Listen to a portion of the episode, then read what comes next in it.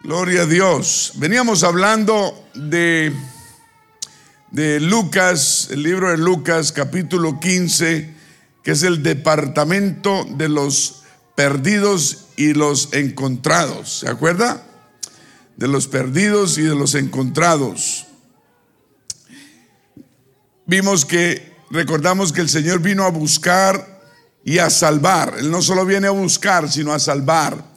Él no solo quiere tocarte el corazón, bendecirte, que te sientas bien, solucionarte los problemas, pero Él viene a salvar tu alma, a convertirte tu corazón, tu mente, tu espíritu, a transformar tu vida, a que tengas una nueva vida. Amén. A eso viene el Señor. Mucha gente toma al Señor como, como que viene a buscarlos para para, para mimarlos. El Señor mima, pero Él quiere también ser nuestro Padre y nuestro Salvador. Amén. Esa es su misión. Él habló de ello constantemente. Eh, él está muy, muy preocupado siempre por los perdidos. Eh, y estar perdido, hablamos que es el miedo, un miedo supremamente profundo. Yo no sé si usted ha estado perdido, pero yo he estado perdido. Amén. Es un miedo tremendo. Pero aquí en la Biblia vemos la trilogía de historias sobre una abeja, oveja perdida, una moneda perdida y un hijo perdido. Ya hablamos de la oveja y hablamos de la, de la moneda, ¿cierto? Y um, la, siguiente historia es la hija del, la, la historia del hijo pródigo y dice así. También dijo, había, perdón, también dijo, un hombre tenía dos hijos y el menor de ellos dijo a su padre, padre, dame la parte de los bienes que me corresponde, le repartió los bienes. Muchos estarán diciendo, ah, yo ya la historia, pastor, ¿para qué la lee? Le leí la mente, ¿cierto? Y usted ya pagó la antena, ya pagó el radio espiritual. Esa no es la voluntad de Dios. La Biblia está llena de parábolas, de historias que nos hablan cada vez que las oímos con fe. Entonces, ponga, prenda esa antena espiritual. Amén. Está en la casa de Dios. Póngale cuidado a la palabra de Dios. Reciba del Señor. Después no se queje que no recibe nada.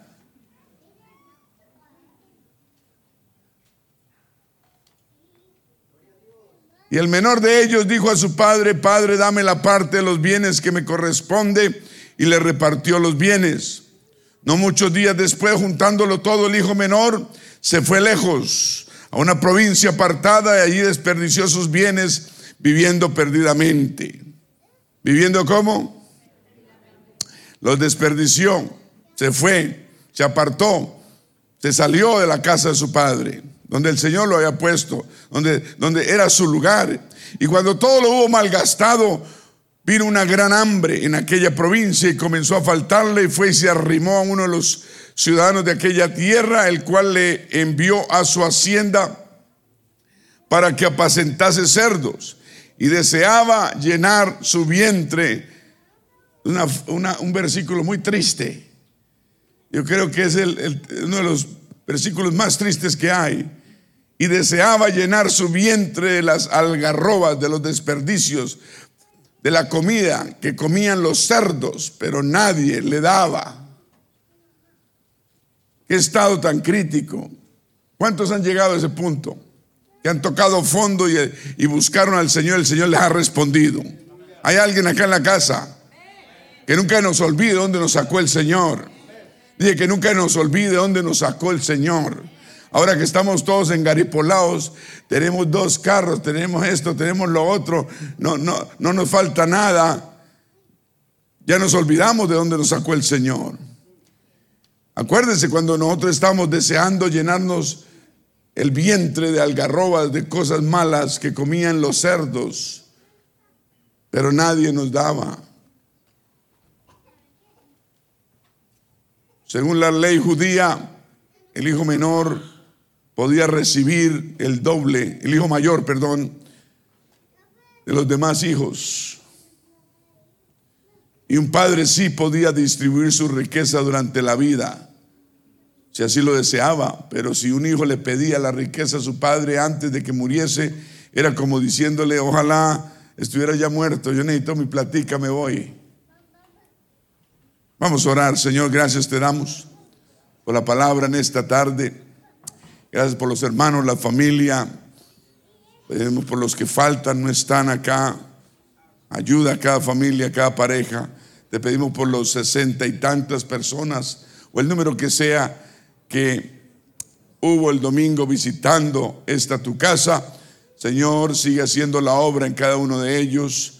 Señor, danos la sabiduría, la entereza para seguir buscándolos, ayudándolos para que traerlos a casa, traerlos a la iglesia.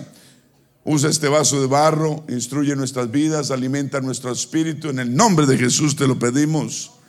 Amén. Gloria a Dios. El profeta Isaías lo dijo en 59, 1 y 2. He aquí que no se ha cortado la mano de Jehová para salvar. El Señor siempre está presto para salvar a todo aquel que quiera ser salvo. Dice, ni se ha agravado su oído para oír, Él no está sordo. Y Él está siempre estirando su mano salvadora. Lo único que necesita una persona es decir, Señor, ven aquí, sálvame. Ese fue el grito que nos, que nos ayudó a nosotros. ¿Se acuerda usted ese grito? Señor, sálvame, soy pecador. Tenemos que llegar a ese punto a entender y aceptar que somos pecadores y que necesitamos de un Dios santo para salvarnos. Amén, necesitamos llegar a ese punto de humildad o si no, las cosas vamos a, a servir de una manera muy superficial a un Dios desconocido. Muy importante uno saber a dónde llegó, como el hijo pródigo que llegó al fondo del abismo, ¿no? Y se avergonzaba de, la situación donde estuvo. Sintió asco, sintió, sintió remordimiento, sintió, sintió dolor, porque se dio cuenta de dónde estaba, dónde estaba ya, a dónde había caído. Amén. Eso es lo que nos hace mirar al cielo y pedir ayuda a Dios. Entender dónde hemos, hemos caído. Muchas personas están están en pecado, enterrados en pecado y no se dan cuenta que están mal. Pero gracias al Espíritu Santo que nos da, que nos dio, amén, esa vivencia de decir estoy mal, necesito ayuda. Y la ayuda no la puedo recibir solo, necesito recurrir al Dios de la gloria que está pronto, no, no acorta su mano ni se agrava su oído para oír. Y dice Isaías, pero vuestras iniquidades pecados han hecho división entre vosotros y vuestro Dios. Eso es lo que nos separaba de Dios, nuestras iniquidades y pecados. Y vuestros pecados han hecho ocultar de vosotros su rostro para no oír. Amén. Pero cuando algo pasa, algo tiene que pasar. El pecado nos separa de Dios, pero algo tiene que pasar extraordinario. No, los pecados ocultan de nosotros el rostro de Dios para no oír. No oír, nosotros no lo oímos a él, él sí nos oye a nosotros, nosotros no lo oímos a él. Debemos saber que la mano del Señor está presta y su oído no se ha agravado. Amén. Esa fue la situación en que cayó este hijo pródigo, un joven. Seguro era un joven. Joven. Así como hay muchos acá en la iglesia que quería vivir la vida loca.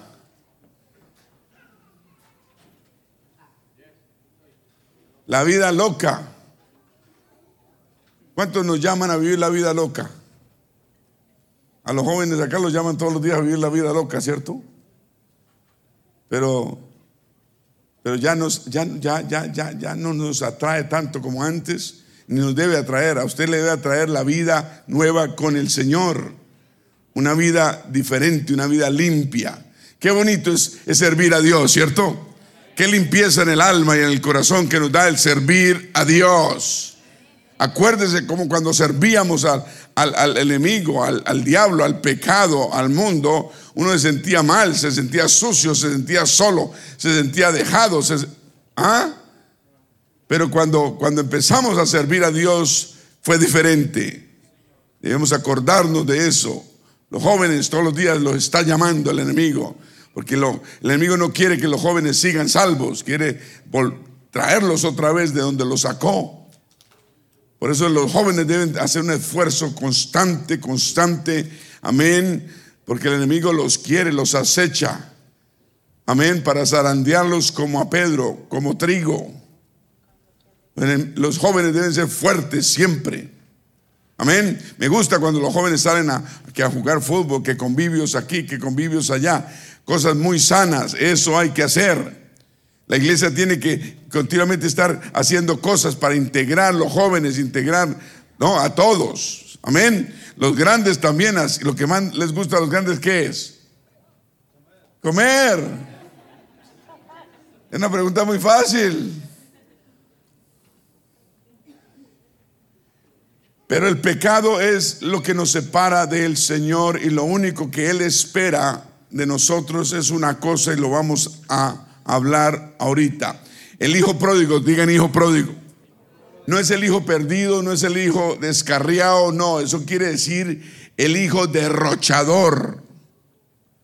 Eso quiere decir la palabra pródigo, traducción exacta en, griego, derrochador.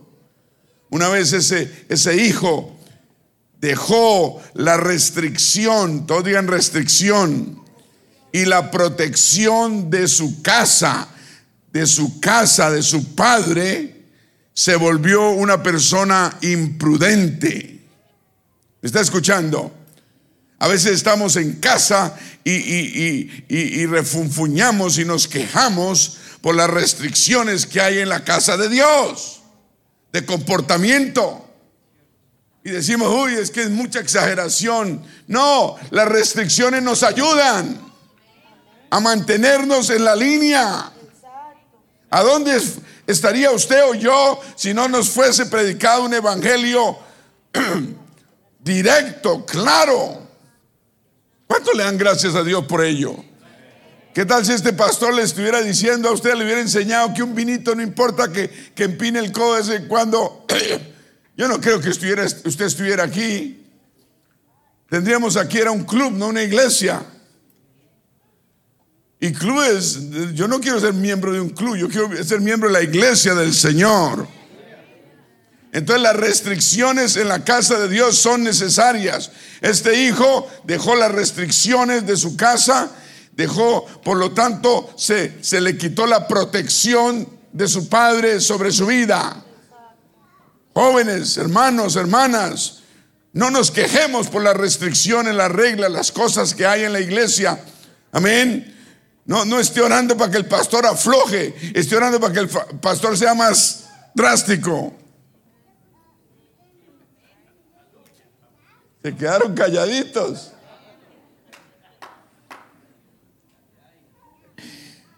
Él dejó las restricciones de su padre, se volvió imprudente se volvió, ¿cómo dice la Biblia?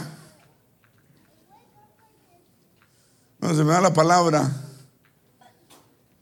Imprudente, una persona simple. Simple es que no tiene nada aquí arriba en el coco. No hay nada, nada. Entre 100 y 100 no hay nada. Simple, imprudente. Así nos, nos, nos tiene el mundo, nos tenía el mundo, ¿cierto? Pero esa vida en ese país lejano no era lo que él esperaba. El mundo atrae, cambiar atrae. Los cambios, creemos que en los cambios vamos a obtener cosas que no teníamos aquí. Mentiras del diablo. La gente, yo he visto gente en, todos estos años que han dejado su iglesia por, por, por, la opción de un nuevo trabajo o un no sé qué, una promesa de algo, de alguna cosa y, creen que el 99% que tenía en su vida que estaba todo bien, creen que van a encontrar el 100% en otro lado. Y han hecho cambios drásticos en su vida y les ha, ido muy mal. Y después de tener el 98, 99 cosas buenas en su vida, resultan con un 50% y terminan peor. Uno no puede salir de la voluntad de Dios por su agrado y voluntad. ¿Me están escuchando? Eso no era lo que el hijo, el hijo pródigo buscaba en ese país lejano, encontró lo peor, encontró lo peor. Entonces no todo lo que brilla es oro. Mientras tuvo el dinero de su padre, tuvo amigos. Pero cuando los recursos se le acabaron, también se le acabaron sus amigos. En el mundo no hay verdaderos amigos. Mientras teníamos dinero, se nos juntaban para que los invitáramos a tomar, pero se nos acabó el dinero, ya no nos saludaban. Y finalmente se pegó a un ciudadano y se lo llevó a, su, a, la, a la hacienda, un rancho, y le dio el trabajo más degradante, más humillante que un joven judío pudiese tener, que era apacentar animales inmundos. Inmundos, apacentarlos, alimentarlos, engordarlos. Y fuera de eso, él ni tenía comida para comer él mismo. Quién sabe si le dijo, vea, le, doy techo, pero comida no le puedo dar. Y añoraba comerse lo, más aberrante y, humillante y nadie le daba. Ni, llegó a un punto tan terrible que, ni siquiera derecho tenía a comer de los sobros de, los propios cerdos. Eso allá nos lleva salirnos de la voluntad de Dios. No podemos salirnos de la voluntad de Dios.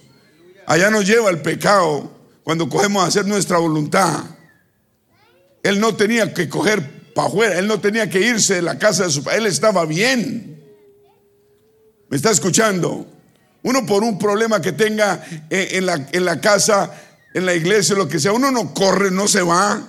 Uno enfrenta la situación y se arreglan los problemas. Amén.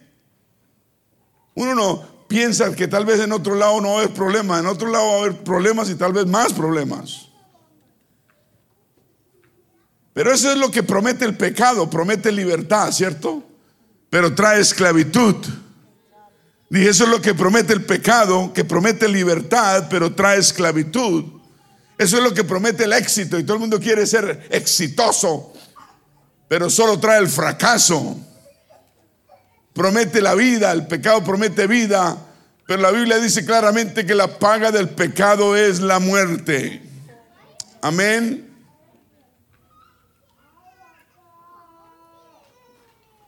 El Señor lo dijo, lo dijo allá en Juan 8:34, si lo podemos ver. Jesús le respondió, de cierto, de cierto os digo que todo aquel que hace pecado, hace pecado todo aquel que hace pecado, esclavo es del pecado. El problema es la esclavitud que el pecado nos agarra, es una cadena. ¿Me está escuchando? En sí es la cadena. El enemigo le pone a usted una cadena. Inmediatamente lo enlaza a usted. Usted se vuelve esclavo de ese mismo pecado. ¿Me está escuchando? El enemigo le dice una sola vez, no importa, vea que una vez para saber cómo es y esto y lo otro. No, es que le quiere poner la cadena encima. Es el engaño que hay. Lo hizo con Eva, no lo va a tratar de hacer con usted. Y lo logró Eva y Adán. ¿Me está escuchando? Esclavo es del pecado. Cada vez que usted piense que el enemigo le diga, oiga, venga, haga esto, que no lo están mirando, vea no hay nadie mirando, usted no puede y nadie se da cuenta. Acuérdese que usted va a caer como esclavo, como esclavo del pecado, ¿me está entendiendo? Esclavo, usted no quiere ser esclavo. Cuando uno ha sido libertado, uno no quiere caer en esclavitud. Y cuando uno es esclavo, uno quiere ser libre. Y el Señor dijo, y el esclavo no queda en la casa para siempre, el esclavo no tiene casa, el esclavo no, pero el hijo sí queda para siempre. Entonces las promesas son para los hijos de Dios. Uno como esclavo no tiene promesas. Uno cuando cae en pecado se vuelve esclavo del mismo pecado del enemigo y pierde las promesas de Dios. ¿Está entendiendo? Yo quiero que le quede claro. Le recuerdo nuevamente, porque el diablo le está buscando a usted para zarandearlo. Hay que ser derechos, hay que hacer las cosas bien. Diga, hacerlas bien. Con Dios no es hacerlas más o menos, no señor. Es demasiado tarde. Más o menos fue donde nos llevó a la perdición y allá nos sacó el Señor. ¿O no? ¿O no nos sacó de allá? Cuidado, porque lo, lo que el enemigo quiere es que usted se vuelva más o menos. Más o menos es suficiente. ¿O no es lo que quiere él? Eso fue lo que le dijo a Eva. Ay, haga las cosas más o menos, que más o menos le va bien, le va mejor. ¿A cuánto el, enemigo le ha dicho que, que, haga las cosas más o menos? A ver, aquí en este grupo, ¿a ¿alguien que haga las cosas más o menos? ¿A alguien? Levante la mano. Eso, aquí, ¿alguno? ¿Mm? Más o menos, hágalas más o menos, haga poquito, haga hoy, no haga mañana, ¿qué importa? Nadie se da cuenta. Allá, a ver, aquí, aquí alguien, más o menos, alguien le ha dicho, haga las cosas más o menos, más o menos está bien. Aquí hay alguien, hay alguien, hay alguien, más o menos por aquí, por aquí, allá atrás. Atrás no llega ni la voz, aló, aló. No me escuchan. Sí me escuchan. Alguien, el Señor, allá atrás. Los mujeres que se esconden detrás de la barda, a ver. Es que no quiere que el pastor les predique, se esconden allá. Sí. El pastor no les predica, la voz de Dios la que le predica a uno. Y el esclavo no queda en la casa para siempre, el hijo sí queda para siempre. Y después dijo esa palabra famosa que dijo, así que si el hijo os libertare, seréis verdaderamente libres. Está hablando de él mismo. Si él nos liberta, seremos libres. Jovencita, usted en el trabajo, trabajando laboralmente. Muchachos le llegan mundanos hablarle al oído, tenga cuidado. Es el mismo diablo hablándole al oído. No escuche eso. Diciendo, ay, qué bonita eres. Ay, no sé qué, te prometo el cielo y la tierra. todo el mundo promete así tenga pinta de, príncipe, lo que es un diablo. Y si una muchacha nadie le ha dicho que, es bonita y que no sé qué, llega un bandido y se la, se la, se la, se la convence. Y a los muchachos también le llegan las bandidas. A mí me preocupa eso. Usted no, usted no ponga los ojos en, mujeres fuera de la fe de la iglesia ni las jovencitas deben poner los ojos en muchachos que no tengan la misma fe. La Biblia prohíbe el yugo desigual. ¿Me está escuchando? Desigual. Ay, no, pastor, yo la traigo y la, y la, y la convierto.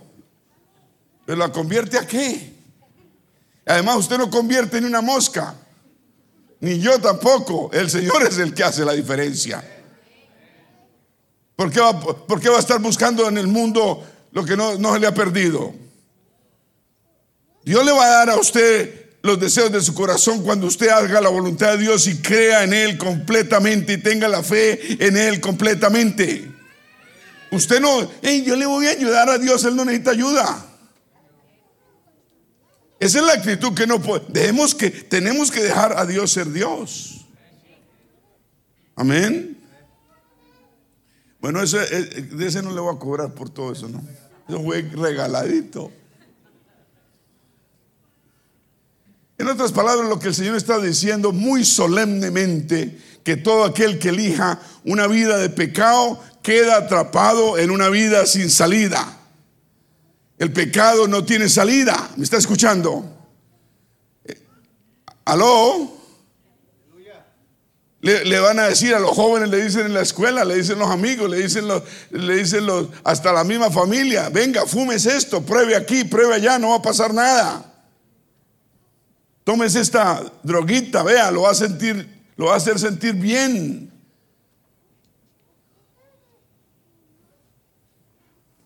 Tenemos que estar encima de nuestros hijos todos los días. Yo siempre lo he dicho, llevo años y años, tenemos que saber qué hacen, qué no hacen, a qué huelen, a qué no huelen, mirar los ojos, tenemos que estudiar el comportamiento de nuestros hijos. Y debemos saber si andan, si andan bien o andan regular o andan mal. Y hacer algo al respecto. Entonces eh, el Señor nos está advirtiendo de no caer en eso. Un esclavo es una persona que no puede ir y venir a su voluntad. El problema del pecado es la esclavitud. La esclavitud, diga esclavitud. El problema de la droga no es meterse una, un, un, pase de lo que sea y sentirse esto y lo otro por media hora o no sé qué. El problema es la esclavitud que eso trae. Es el problema del alcohol, la esclavitud que trae. Una persona que empieza a tomarse una cerveza termina tomando de cinco. Porque si usted le abre la conciencia a una, le abre la conciencia a dos y ahí va contando. Uno puede estar, me está escuchando.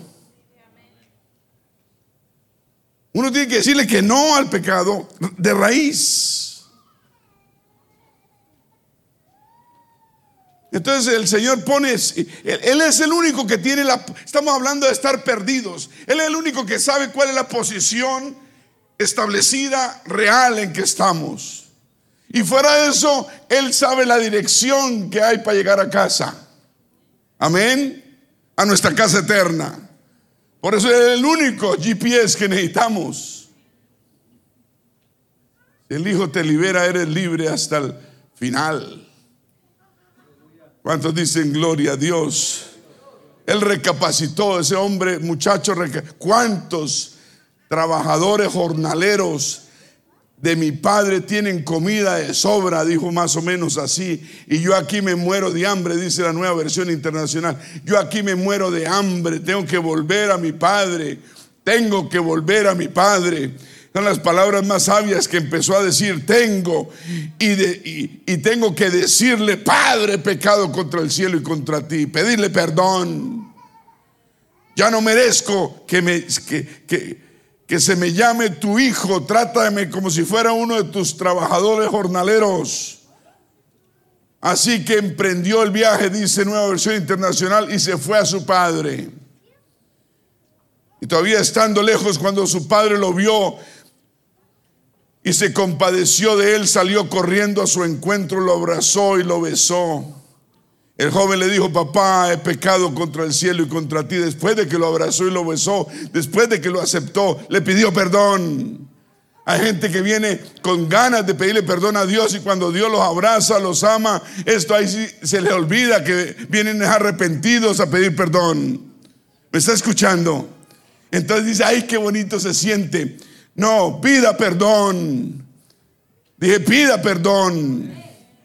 Digan arrepentimiento. He pecado contra el cielo y contra ti, ya no merezco que me llame tu hijo, pero el padre ordenó a sus siervos, pronto, pronto, traigan la mejor ropa para vestirlo, póngale también un anillo en el dedo y sandalias en los pies, traigan el ternero más gordo y mátenlo para celebrar un banquete, dice la nueva versión internacional. Porque este hijo mío estaba muerto, pero ahora ha vuelto a la vida. Se había perdido, pero ya lo hemos encontrado. Así que empezaron a hacer qué? Fiesta. Gloria a Dios. Si ese muchacho solo hubiera pensado en él, en él, en él, en sí mismo, en su situación, tal vez habría experimentado arrepentimiento, perdón, remordimiento, ¿cierto? ¿Cuántos creen que es importante el remordimiento? Levante su mano si usted cree que es importante el remordimiento. ¿Será que hay diferencia entre remordimiento y arrepentimiento? Me pregunto, ¿será que hay diferencia entre estar remordido o tener remordimiento, remorseful o repented o arrepentido? Y le voy a decir algo, el arrepentimiento implica la voluntad humana y no solo las emociones. Cuando uno está con remordimiento es pura emoción y Dios no es no quiere emociones sino arrepentimiento. Escúcheme bien. Y prende ese radio que es para su bien. El arrepentimiento necesita e implica voluntad y no solo emociones. Cuando usted se arrepiente de algún pecado, arrepiéntase de verdad. No solo use el remordimiento. En hebreo, la palabra arrepentimiento es metanoia, que significa un cambio. ¿Un qué? Cambio. cambio. En remordimiento no cambiamos.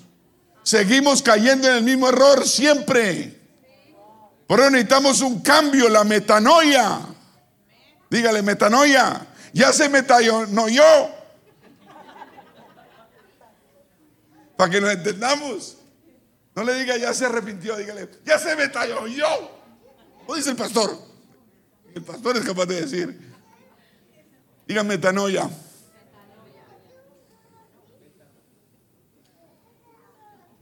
Quiere decir un cambio de deseo, un cambio de voluntad. Ese muchacho salió de su casa, donde estaba bien, con las palabras, dame mi herencia. Y después de no sé cuánto tiempo volvió diciendo, hazme uno de sus jornaleros. No soy digno de ser tu hijo. Ahí hubo que metanoia. Amén. Hubo un cambio, ¿no? Hubo un arrepentimiento genuino, ¿no? Había, había, experimentado un completo cambio de actitud, de voluntad, y cuando realmente cambió su opinión, su voluntad, entonces sí estaba dispuesto a cambiar de dirección. Hasta que usted y yo no cambiemos de actitud y de voluntad, no vamos a estar dispuestos a cambiar la dirección en que andamos. Vamos a seguir en el mismo camino, cayendo en los mismos huecos. Necesitamos cambiar es de dirección. Arrepentimiento quiere decir, siempre nos han enseñado un giro de 180 grados. Estamos andando para allá, paramos, nos arrepentimos, nos volteamos y empezamos a cambiar en el sentido opuesto.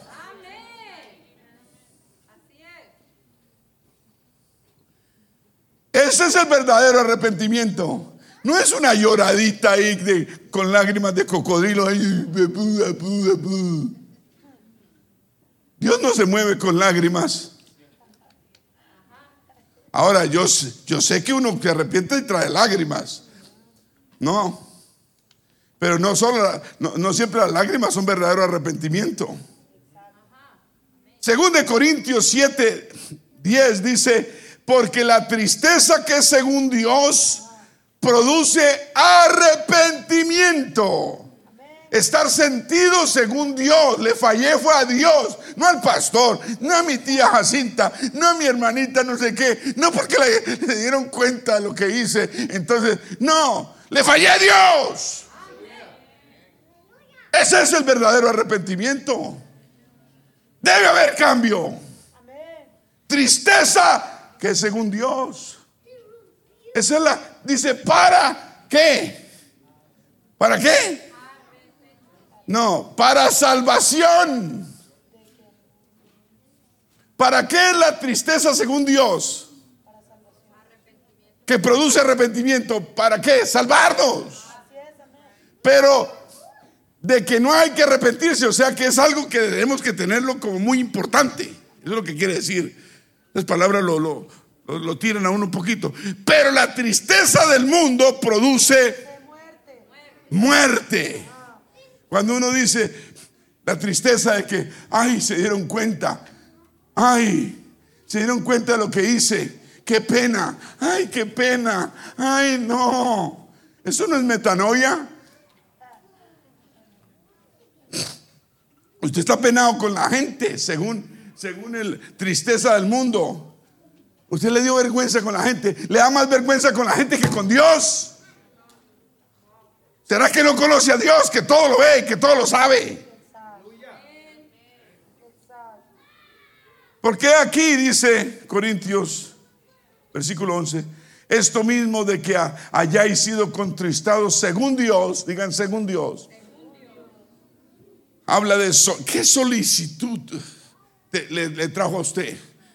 Uno está haciendo algo malo y uno siente arrepentimiento, uno está contristado según Dios, eso le produce a uno una solicitud. Entonces pregunte, ¿qué, qué, solicitud produjo en usted? ¿Qué, qué ganas? ¿Qué, ¿Qué, solicitud de hacer algo diferente, cierto? ¿Qué defensa? ¿Qué defensa? Usted tiene que defender qué? Pues, pues algún lado, el lado de Dios tiene que defender. Dice, ¿qué indignación? ¿Le trajo indignación su pecado?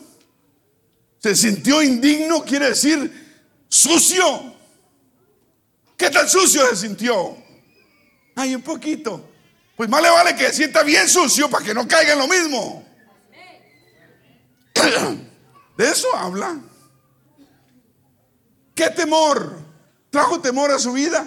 Ese es el verdadero arrepentimiento. ¿Me está escuchando? Que traiga temor. Porque si hemos perdido el temor de Dios, pues nos, nos trajo el que nos va a llevar el que nos trajo.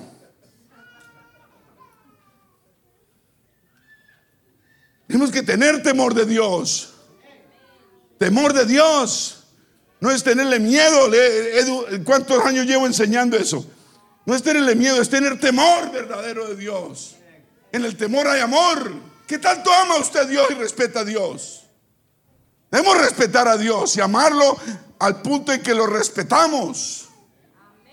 Y de conocerlo sabiendo que Él conoce todo. Qué vindicación, dice, qué vindicación. O sea que, que eso es un acto de tratar de recuperar lo perdido. De usted querer restaurarse delante de Dios. Todo eso es parte del arrepentimiento. ¿Me están escuchando? Entonces, ¿qué quiere decir arrepentimiento? Metano, metanoio metanoeo se refiere a un giro, diga un giro completo de forma de pensar, de vivir, de actuar. Entonces debemos decidirnos que a cambiar, diga cambiar. Ahora, confundimos el arrepentimiento con algo que se llama culpa, digan culpa. La culpa, ¿qué es la culpa? Usted siente culpa, eso no es arrepentimiento. Culpa es una prisión que lo mantiene a uno perpetuamente atado y sin cambio. ¿Me entendió? Culpabilidad es el enemigo número uno del cristiano. Ay, me siento culpable. Pero no, no veo que cambia. La culpa no es arrepentimiento. Y Dios no perdona con culpas. Me siento mal, me siento culpable, es que me siento mal. Usted sentirse arrepentido. El otro enemigo que tenemos es el remordimiento que estábamos hablando, el que nos esclaviza y que nos envuelve emocionalmente y nos, y nos deja sintiéndonos tristes. Digan tristes. Digan triste. ¿Cómo está? Triste. Le fallé a Dios. Estoy triste. Oh, estoy deprimido. Pero le pasó rápido. Sí. Eh, el, otro enemigo es estar, estar sentido o tener pesar. Eso no es arrepentimiento. Amén. Estoy hablando a la iglesia. Cuando uno está sentido es una autocompasión que uno se siente. Uno, uno se soba, está sentido se centra más en nuestra propia pérdida personal que en el dolor o la pérdida que uno ha causado tal vez a otros y especialmente al corazón de Dios. ¿Me está escuchando? Es el corazón de Dios el cual partimos. Eso es lo más grave, es partir el corazón de Dios. Y uno cuando siente pesar, no le importa si uno le partió el corazón a Dios. Y el pesar lo deja uno sin cambio. El problema de la culpabilidad, del remordimiento, de estar sentido, de tener pesar, es que lo deja uno sin cambio alguno. ¿Será que es bueno eso? ¿Será que necesitamos es un cambio? ¿Cierto? Cambio de pensar, cambio de, de paradigma, cambio de mente, cambio de vida, cambio de comportamiento. Cambio. Cambio es un cambio. Usted no puede, uno no debe estar arrepintiéndose por el mismo pecado siempre y cayendo en el mismo hueco. Si usted está en esas, usted lo que tiene es culpa.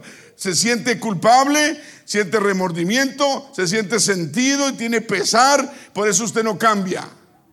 El cambio, el verdadero arrepentimiento es lo único que nos hace cambiar. Estamos sentidos porque le rompimos el corazón a Dios. Le hemos fallado al que creyó en nosotros. Esto, esto nos ayuda, nos ayuda a mantenernos en el camino, ¿cierto? Es que el arrepentimiento es una decisión de calidad, diga de calidad. ¿Para qué? Para cambiar. Lo importante del arrepentimiento que es el La maestra. ¿De qué color es el caballo blanco de Simón Bolívar? Blanco.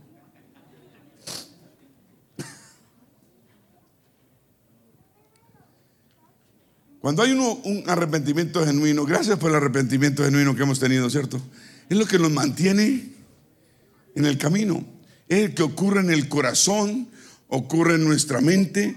Amén. Debe ocurrir en el, en el corazón y en la mente. Y uno cuando, cuando ha sentido ese arrepentimiento genuino, en el corazón y en la mente uno puede estar seguro que el Espíritu Santo va a liberar su poder en uno y efectúa el cambio en la vida de uno y lo lleva a la libertad. ¿Está escuchando? Por eso es que ve uno drogadictos que están adictos a la droga, por ejemplo, y, y cuando terminan mal, se arrepiente al otro día porque defraudaron a su esposa, a sus hijos o lo que sea, a su mamá. Y, lloran y se sienten con pena, pesar y todo. Y dicen, ay, no, es que qué pena haberle quedado mal, me siento culpable, tengo remordimiento, lo siento mucho. Lo, I'm sorry, lo siento mucho. Pero no se arrepienten. ¿Y qué pasa? A los tres días caen en el mismo problema. ¿O no? Caen en el mismo problema. Por eso ve uno, me acuerdo una vez, ahorita me viene a la mente, cuando empezamos aquí nosotros en los años 80 en esta iglesia, eh, año 86, 87, venía un, un muchacho alto, moreno, vivía aquí cerquita, aquí pasando la calle en estas casitas de acá, ahí vivía, y lo traían acá, y yo lo veía que venía al altar y se pegaba sus lloradas, y alguien chismoso allá me contó que, el hombre tenía problemas de heroína o, y lo mezclaba que con no sé qué otra droga, coca, no sé qué hacía, unos revueltijos. Y, en fin, ah, y veía y oraban por él y toda la iglesia ayudándolo. Y el hombre venía y lloraba. No era miembro de la iglesia, era un, era un visitante, pero venía al altar. Pero nunca tuvo un remordimiento perdón, un arrepentimiento y cuando escuché se había muerto. A los pocos días una sobredosis lo mató y tuvo la oportunidad en este altar muchas veces de tener un arrepentimiento genuino. ¿Será que Dios le falló? No, Dios no le falló. Él se hubiera arrepentido, él, él hubiera, Dios le hubiera restaurado. He conocido personas que Dios les ha quitado el deseo del alcohol así, el deseo de la droga así, el deseo del pecado ilícito así. Hay otros que hay un proceso, porque hay un proceso que, que, que tienen que lucharla, ¿no? Poco a poco hasta que se liberan. No importa cuál sea su caso, Dios no lo ama menos o más. El arrepentimiento genuino ocurre en donde? En el corazón y en la motola. Hay gente que se que, tiene, pasan cosas aquí, pero no pasan cosas aquí abajo. Debe haber un cambio. Amén.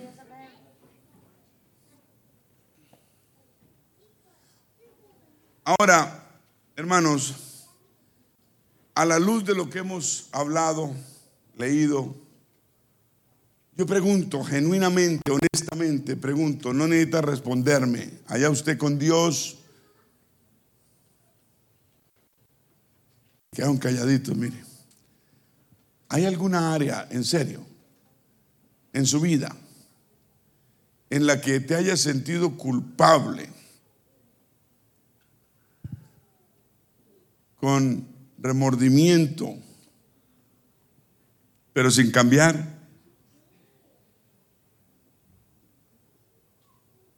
¿Hay algo? ¿Sí entendió la pregunta? ¿Hay algo en tu vida, repito, en la que te hayas sentido culpable, con remordimiento, queriendo cambiar la situación y no la has podido cambiar? ¿Hay algo? ¿Hay alguien voluntariamente que pueda decir, sí, pastor, yo? Allá hay una hermana, ¿quién más? ¿Hay alguien más? ¿Algo? No, aquí, mira, allá hermano, otro. Allá dos más jóvenes. Son preguntas difíciles. Pastor, no me la ponga difícil hoy es jueves. Déjeme ir para la casa rápido, no me moleste. No me moleste la conciencia, pastor.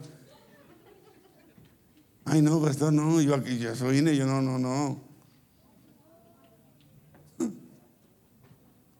¿Será que le estoy haciendo perjuicio o un beneficio? ¿Ah? beneficio. Podría tal vez ser, podría ser que, pregunto, que nunca hayas tomado una decisión firme de cambiar en algo y por eso no has tenido una victoria verdadera en esas áreas de tu vida. ¿Escuchó? ¿Será que es falta de decisión firme? quiero que lo piense y se lo lleve con usted esta noche para la casa y ojalá lo despierte a las 3 de la mañana.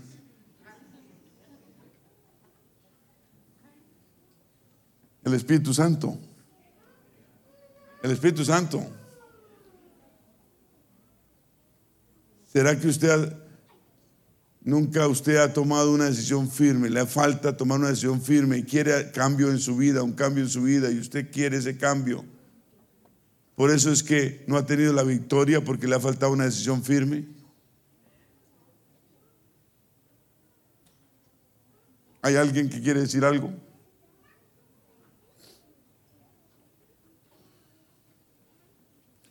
Ahora, hasta ahora hemos, tenemos claro también que no podemos confundir las lágrimas con el arrepentimiento, ¿cierto? Aló. ahora, no deje llorar, llore todo lo que quiera, pero con arrepentimiento. No debemos depender de nuestras emociones para arrepentirnos. Uno, uno se puede arrepentir sin emoción alguna, pero con el corazón partido. Aló porque le ha partido el corazón a Dios. ¿Está escuchando?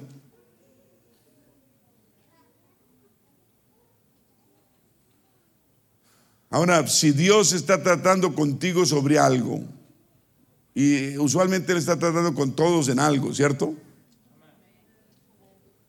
Algo que Él necesita cambiar en tu vida. ¿Será que tú puedes arrepentirte ahora mismo de eso? Independientemente de lo que hagas, sientas o no sientas? ¿Será que los sentimientos son indispensables? Dios está esperando que tomes es una decisión. Para cambiar uno solo necesita estar qué? Decidido. De cambiar, ¿no? No es la llorada, no es el cambio lo que vale. Este muchacho, hijo pródigo, tuvo un cambio de mente y dijo, voy a hacer esto, yo estoy mal aquí, me voy a volver a mi casa donde el Señor me, me, puso, yo pedí la herencia, me fui, me la he malgastado, vea cómo estoy viviendo, voy a volver atrás, voy a pedir perdón. Y el hombre se paró, se puso de pie, dejó todo ese mundo y esa vida y se fue a buscar a su Padre Celestial, pensándolo espiritualmente. Hubo un cambio en su corazón, en su mente, y cumplió. Y cuando llegó, su padre lo abrazó, esto y lo otro, y él siguió con un corazón humilde. ¿Me está escuchando?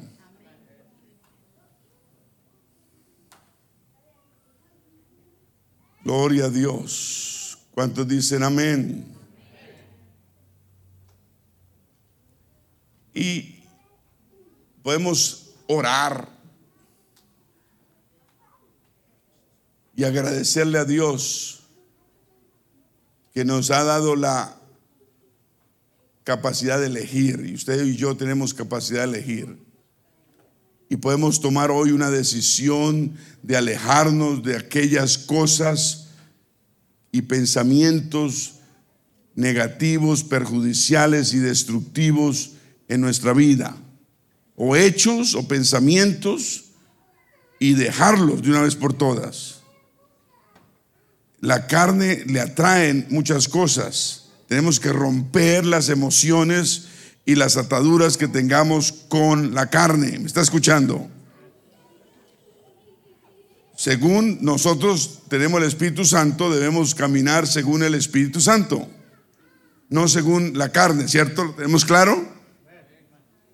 No podemos dejar que la carne nos lleve porque nos va a llevar a la muerte espiritual.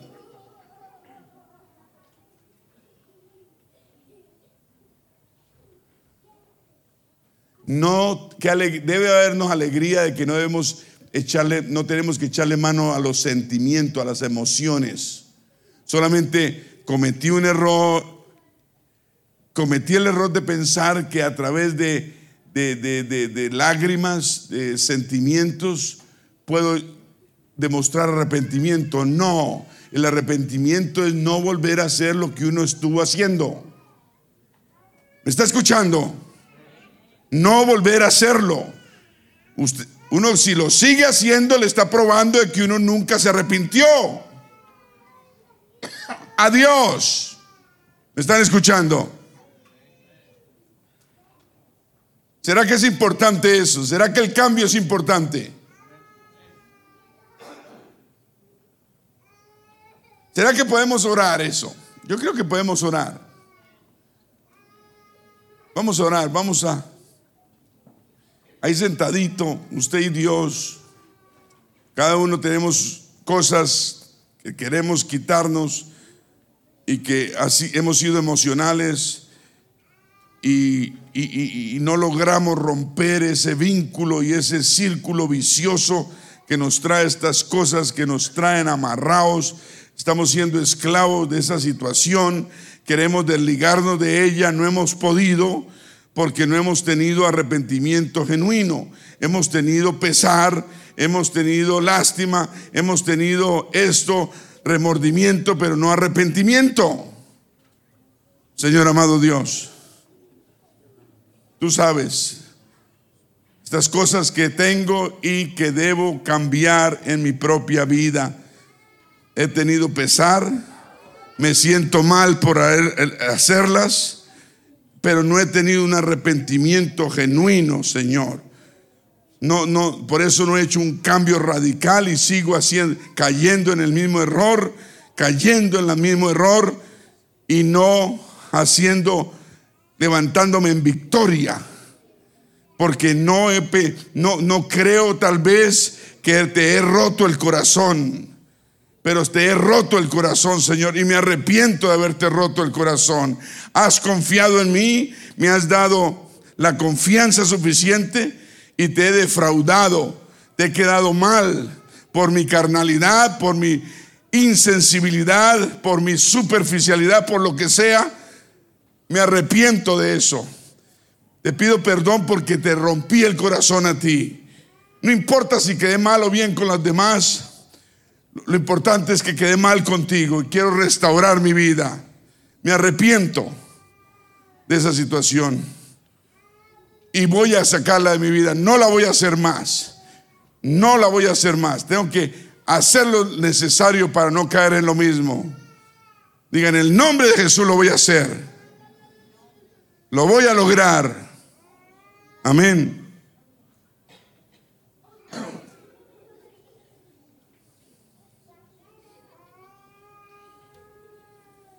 Todos digan prisión espiritual. Hay prisiones espirituales solo para los creyentes. Y eso es una. Creer que nos hemos arrepentido y caemos en el mismo remordimiento de siempre y no pasa nada en nuestras vidas. Diga en el nombre de Jesús, lo declaro, me declaro libres. Amén. Voy a, voy a hacer unas preguntas y para que las consideremos, ¿ok? ¿Sí puedo?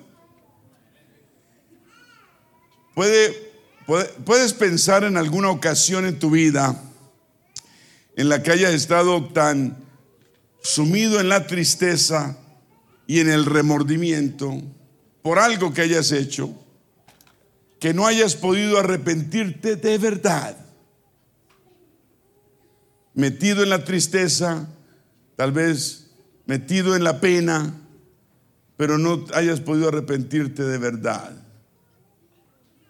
Pregunto, pregunto, escuchen, ¿cómo, cómo se interpusieron tus emociones en tu falta de arrepentimiento? ¿Cómo, cómo? ¿Qué pasó? ¿Te volviste bien emocional pero no pasó nada? Estamos tratando de, de conocernos a sí mismos, ¿cierto? Amén. Me pagaron el radio, siento que me lo pagaron. ¿Qué pasó? ¿No es hora de apagarlo?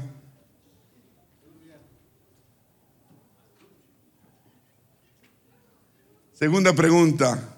Cuando piensas en tu propia vida, en los momentos que el Espíritu Santo te ha pedido que te arrepientas de alguna actitud, acción o hábito en tu vida, pregunto, ¿tu arrepentimiento fue más efectivo cuando estuvo lleno de o estuvo dominado por tus emociones o cuando fue puramente una decisión de tu voluntad de obedecer.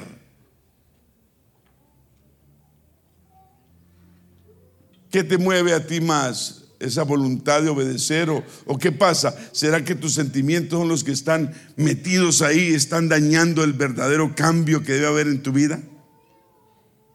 ¿Me están entendiendo? Si usted le pone un poquito de atención para su bien, usted puede sacar mucho de esto. Para que haya un verdadero cambio, tiene que haber un verdadero arrepentimiento. Para cada persona es diferente. Para todo el mundo es diferente y no hay una respuesta correcta o incorrecta la última pregunta que se hizo.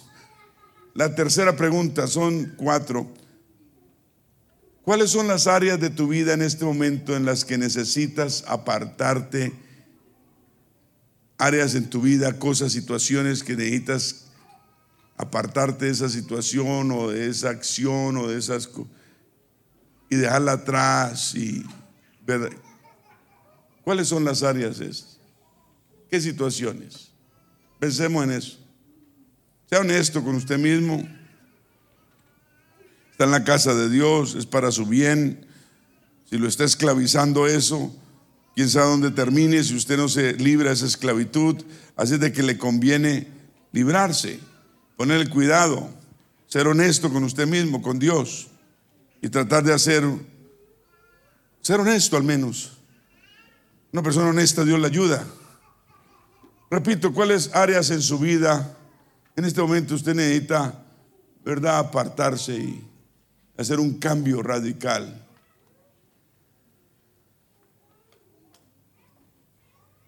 Y le está hablando el Espíritu Santo. Dios le está hablando. Yo sé que sí. Es un tema difícil. Hay, situaciones específicas en la vida de cada uno que Dios nos habla, nos dice, oye, tienes que cambiar esto. Oye, no puedes caer en el mismo error, en el mismo hueco. Y yo sacándote del mismo hueco. ¿Cuáles fueron esas áreas? No necesitas decirlas. Pero ¿cuáles son esas áreas? Son las áreas mismas que si sigues así, son las que van a evitar que el Señor te lleve con Él. ¿Me escuchó?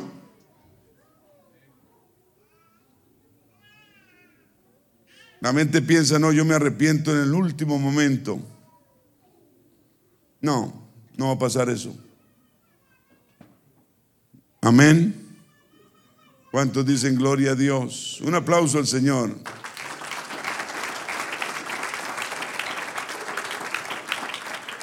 Salmo 103, 8 dice, misericordioso y clemente es Jehová. ¿Él es qué? misericordioso y clemento, lento para la ira. No dice que no tiene ira, tiene ira, pero es lento. Y es grande en mi misericordia. ¿Sí dice así? Él es misericordioso y clemente. Tiene clemencia a nosotros. Pesar nos tiene, de ahí viene la gracia por, lo que nos ama. Pero pero Él se puede colmar y a Él le llega, se le llena la copa. Lento para la ira, pero grande en misericordia. Dice, número dos, dice, o número nueve más bien, dice, nueve, no contenderá para siempre. Él no va a estar, no, mucho tiempo ahí hablándonos y hablándonos y pidiéndonos lo mismo y nosotros no negándonos a cambiar. Dice, no va a contender para siempre. No, ni para siempre guardará el enojo.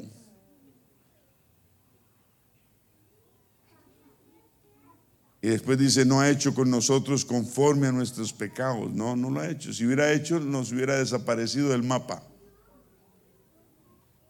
ni nos ha pagado conforme a nuestros pecados.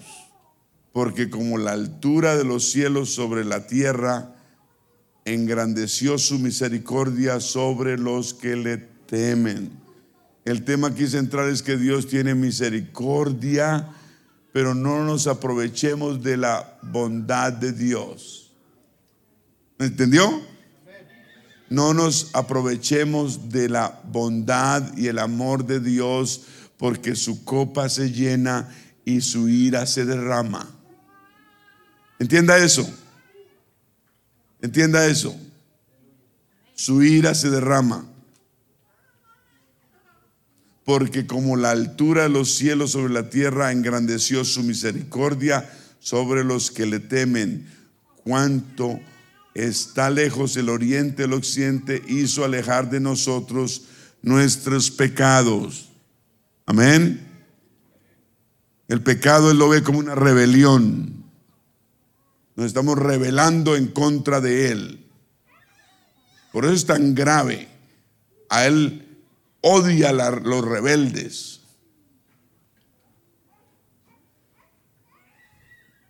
Como el Padre se compadece de los hijos, se compadece Jehová de los que le temen. Cuando uno teme a Dios verdaderamente, uno se aleja, corta el pecado y cambia. Dios está llamando a alguien a que cambie su vida. Amén. Diga, alabado sea el Señor. Eso no son nuevas, nuevas, nuevas, son nuevas viejas. O sea, esto está viejo. Para los que llevan aquí años, eh, siempre hemos oído.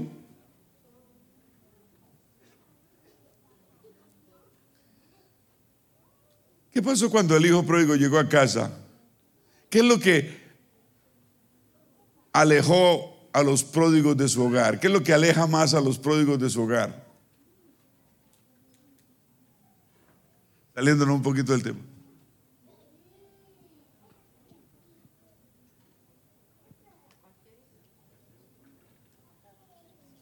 Ciertamente el padre no fue, ¿cierto?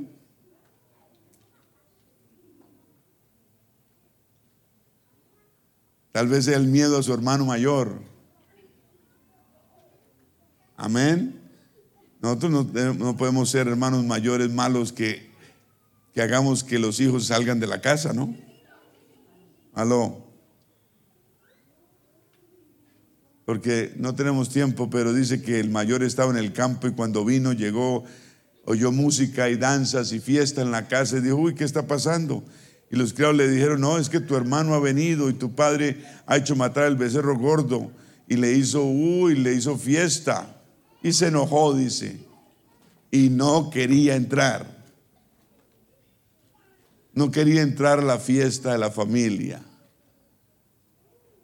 Todos debemos participar de la fiesta, ¿cierto? En la familia, ¿cierto? Salió por tanto su padre y le rogaba que entrase, dice esta versión. Mas él respondiendo dijo, Padre, he aquí tantos años te sirvo no habiéndote desobedecido jamás y nunca. Oiga las palabras de este hombre, jamás y nunca. ¿Qué palabra? Debemos quitar las palabras de nuestro vocabulario. Realmente cuando hablemos con nuestro cónyuge. Es que tú jamás. Es que tú nunca. Son palabras muy duras y muy radicales. Y él le dijo, jamás te he desobedecido y nunca me has dado ni un cabrito para gozarme con mis amigos. Óigame el corazón que tenía el hijo mayor, ¿no? Un poquito egoísta, ¿no? Pensando en él. No podemos ser egoístas. No, no podemos ser egoístas. Yo creo que la relación con su hermano mayor fue la que hizo que este muchacho se fuera a su casa, tal vez. Pero cuando vino este tu hijo, eso fue lo que le dijo, ¿no? Pero cuando vino este tu hijo, no mi hermano, tu hijo, es su hijo, hermano mío, pues dicen que es hermano mío, pero mm, tenemos que tratarnos como hermanos pastor, ese hermano, es, ese hermano, e, ese hijo suyo, hermano mío no es, pero ese hijo suyo, ¿qué tal? Es su hermano primero que todo y su hermana. Siempre que pensemos en los demás son hermanos nuestros. Llevamos la misma sangre. Tal vez no el mismo apellido, pero sí el mismo nombre.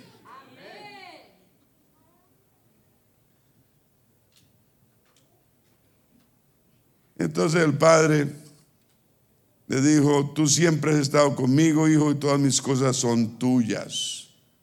Mas era necesario hacer fiesta y regocijarnos, porque este tu hermano era muerto y ha revivido, se había perdido y es hallado. ¿Cuántos dicen gloria a Dios? Dicen las malas lenguas que había dos hijos pródigos en esa casa.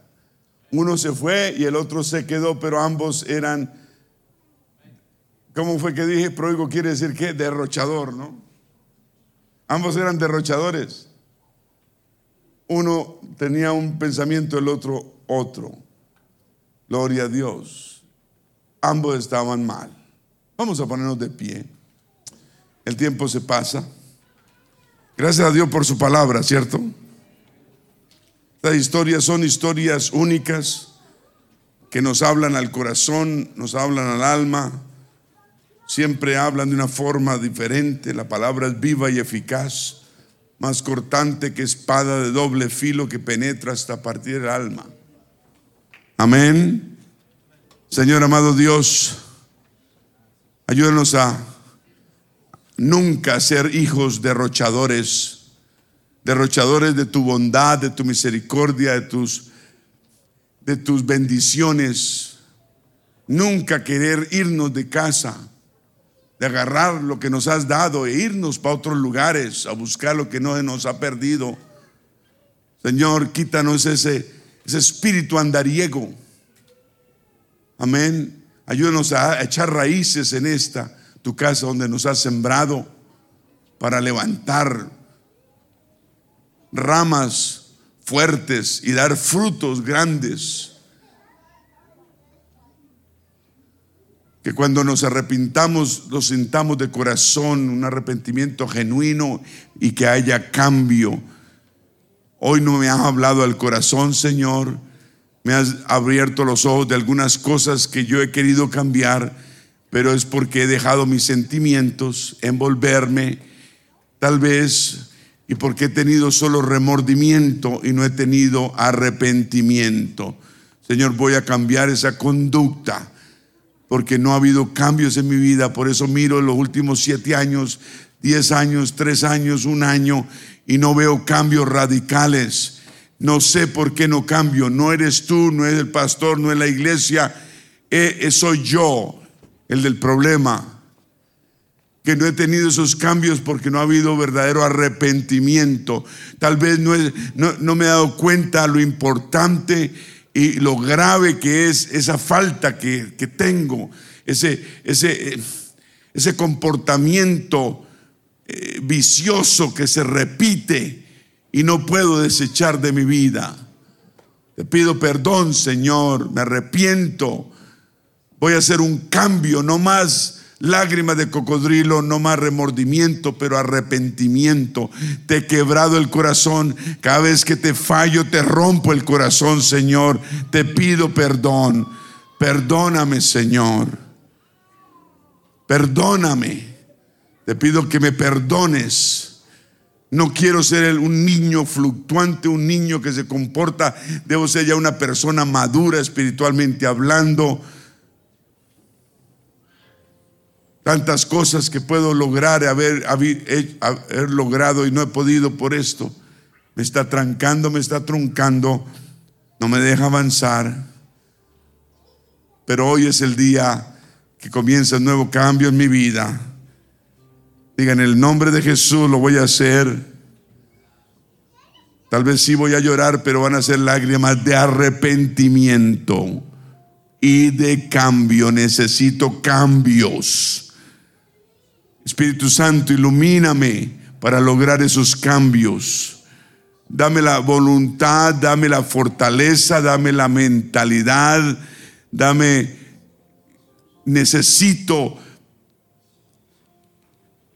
que esto sea, es voluntario, pero que sea dirigido, que tenga directriz tengo que proponerme a cambiar esta situación porque nadie lo va a hacer por mí.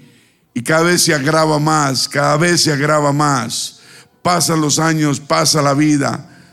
Los demás me necesitan. Mis hijos crecen. Tengo nuevos retos en la vida.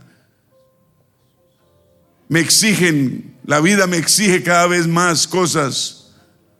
Pero no ha habido, no ha habido cambios reales porque solo tengo remordimientos, penas y no arrepentimiento. Me arrepiento de no tener arrepentimiento. Perdóname, Señor. En el nombre de Jesús voy a tener cambios, voy a proponerme cambios, voy a dedicarme a hacer cambios, tal vez poco a poco los voy a lograr, poco a poco, día a día, y voy a ser más que victorioso y Señor, tú me vas a ayudar porque lo voy a hacer de corazón. Diga en el nombre del Señor Jesús.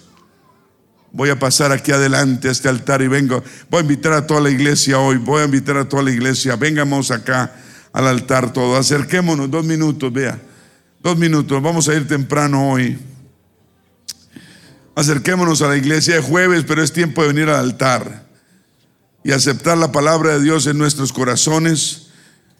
Venga, venga, sí, no tranque el paso, venga, no tranque los pasillos, por favor, que fluya, que fluya el tráfico. Rápidamente acerquémonos, acerquémonos. Péguense aquí, aquí esta baranda. Yo no les voy a pedir nada, tranquilos, para que haya espacio. Esos testimonios del domingo fueron efectivos, fueron bellísimos. Aquí tenemos una cantidad de testimonios hermosos que vamos a darlos. Dios ha hecho maravillas en este lugar. Ha hecho milagros hermosos, grandes, poderosos, de los cuales somos orgullosos. Amén. Usted es un milagro de Dios. Y tenemos que decirle al mundo entero lo que Dios ha hecho con nosotros. Por eso este altar nos ayuda a limarnos, a limpiarnos, nos, nos, ayuda a purificarnos aquí en el altar. No le tengamos miedo al altar. No. Ay, pastores, que yo soy un líder y qué dirá la iglesia si estoy en el altar. ¿Qué dirá si no está en el altar? El altar de Dios es para purificarnos, para hacer actos de contrición y arrepentimiento. Señor amado Dios, nuevamente vamos a levantar las manos al cielo. Estoy ante aquí, ante ti en este altar. Te pido perdón por mi falta de arrepentimiento, por mi falta de cambio. Acepto, Señor, que he sido débil, que he mezclado mis emociones en vez de un arrepentimiento genuino con cambio radical. Me atrae el pecado, me atrae estas situaciones, me atrae, me llama, soy débil. Señor, quiero romperlo y lo quiero romper de una vez. Quiero romperlo en el nombre de Jesús. Quiero romperlo y necesito romper este hábitos, estos hábitos que me están perjudicando. Necesito hacerlo. Estamos en 2021, el tiempo está malo, estamos en los últimos tiempos. No podemos seguir igual. Necesito cambiar. Me arrepiento de no tener arrepentimiento genuino y cambio. Perdóname, Señor. Pero e, ante este altar te prometo que voy a hacer cambios, cambios, cambios y voy a ponerlos por obra. Y voy a tenerlo en la mente todos los días, todos los días, mañana, tarde y noche, hasta que logre romper esos hábitos esas cadenas que me están atando, romperlas en el nombre de Jesús de una vez por todas y ser libre. Ser libre de estas opresiones, de estas cadenas, de estas ataduras. Diga en el nombre de Jesús. Diga en el nombre de Jesús. Voy a ser libre, me arrepiento de esto, me arrepiento y quiero ser libre. El cambio va a suceder Diga, lo declaro. Diga, todo lo es, todo, todo es posible. Diga, todo es posible en el Señor y con el Señor. Soy más que victorioso. Mentiras del enemigo, no voy a volver a creer esas mentiras. Debo alejarme de esas voces que me llaman, que me buscan, que me quieren hacer caer, la reprendo en el nombre de Jesús. No es más el diablo usando esas, esas situaciones para dañar mi espiritualidad y mi vida. No me puedo dejar caer.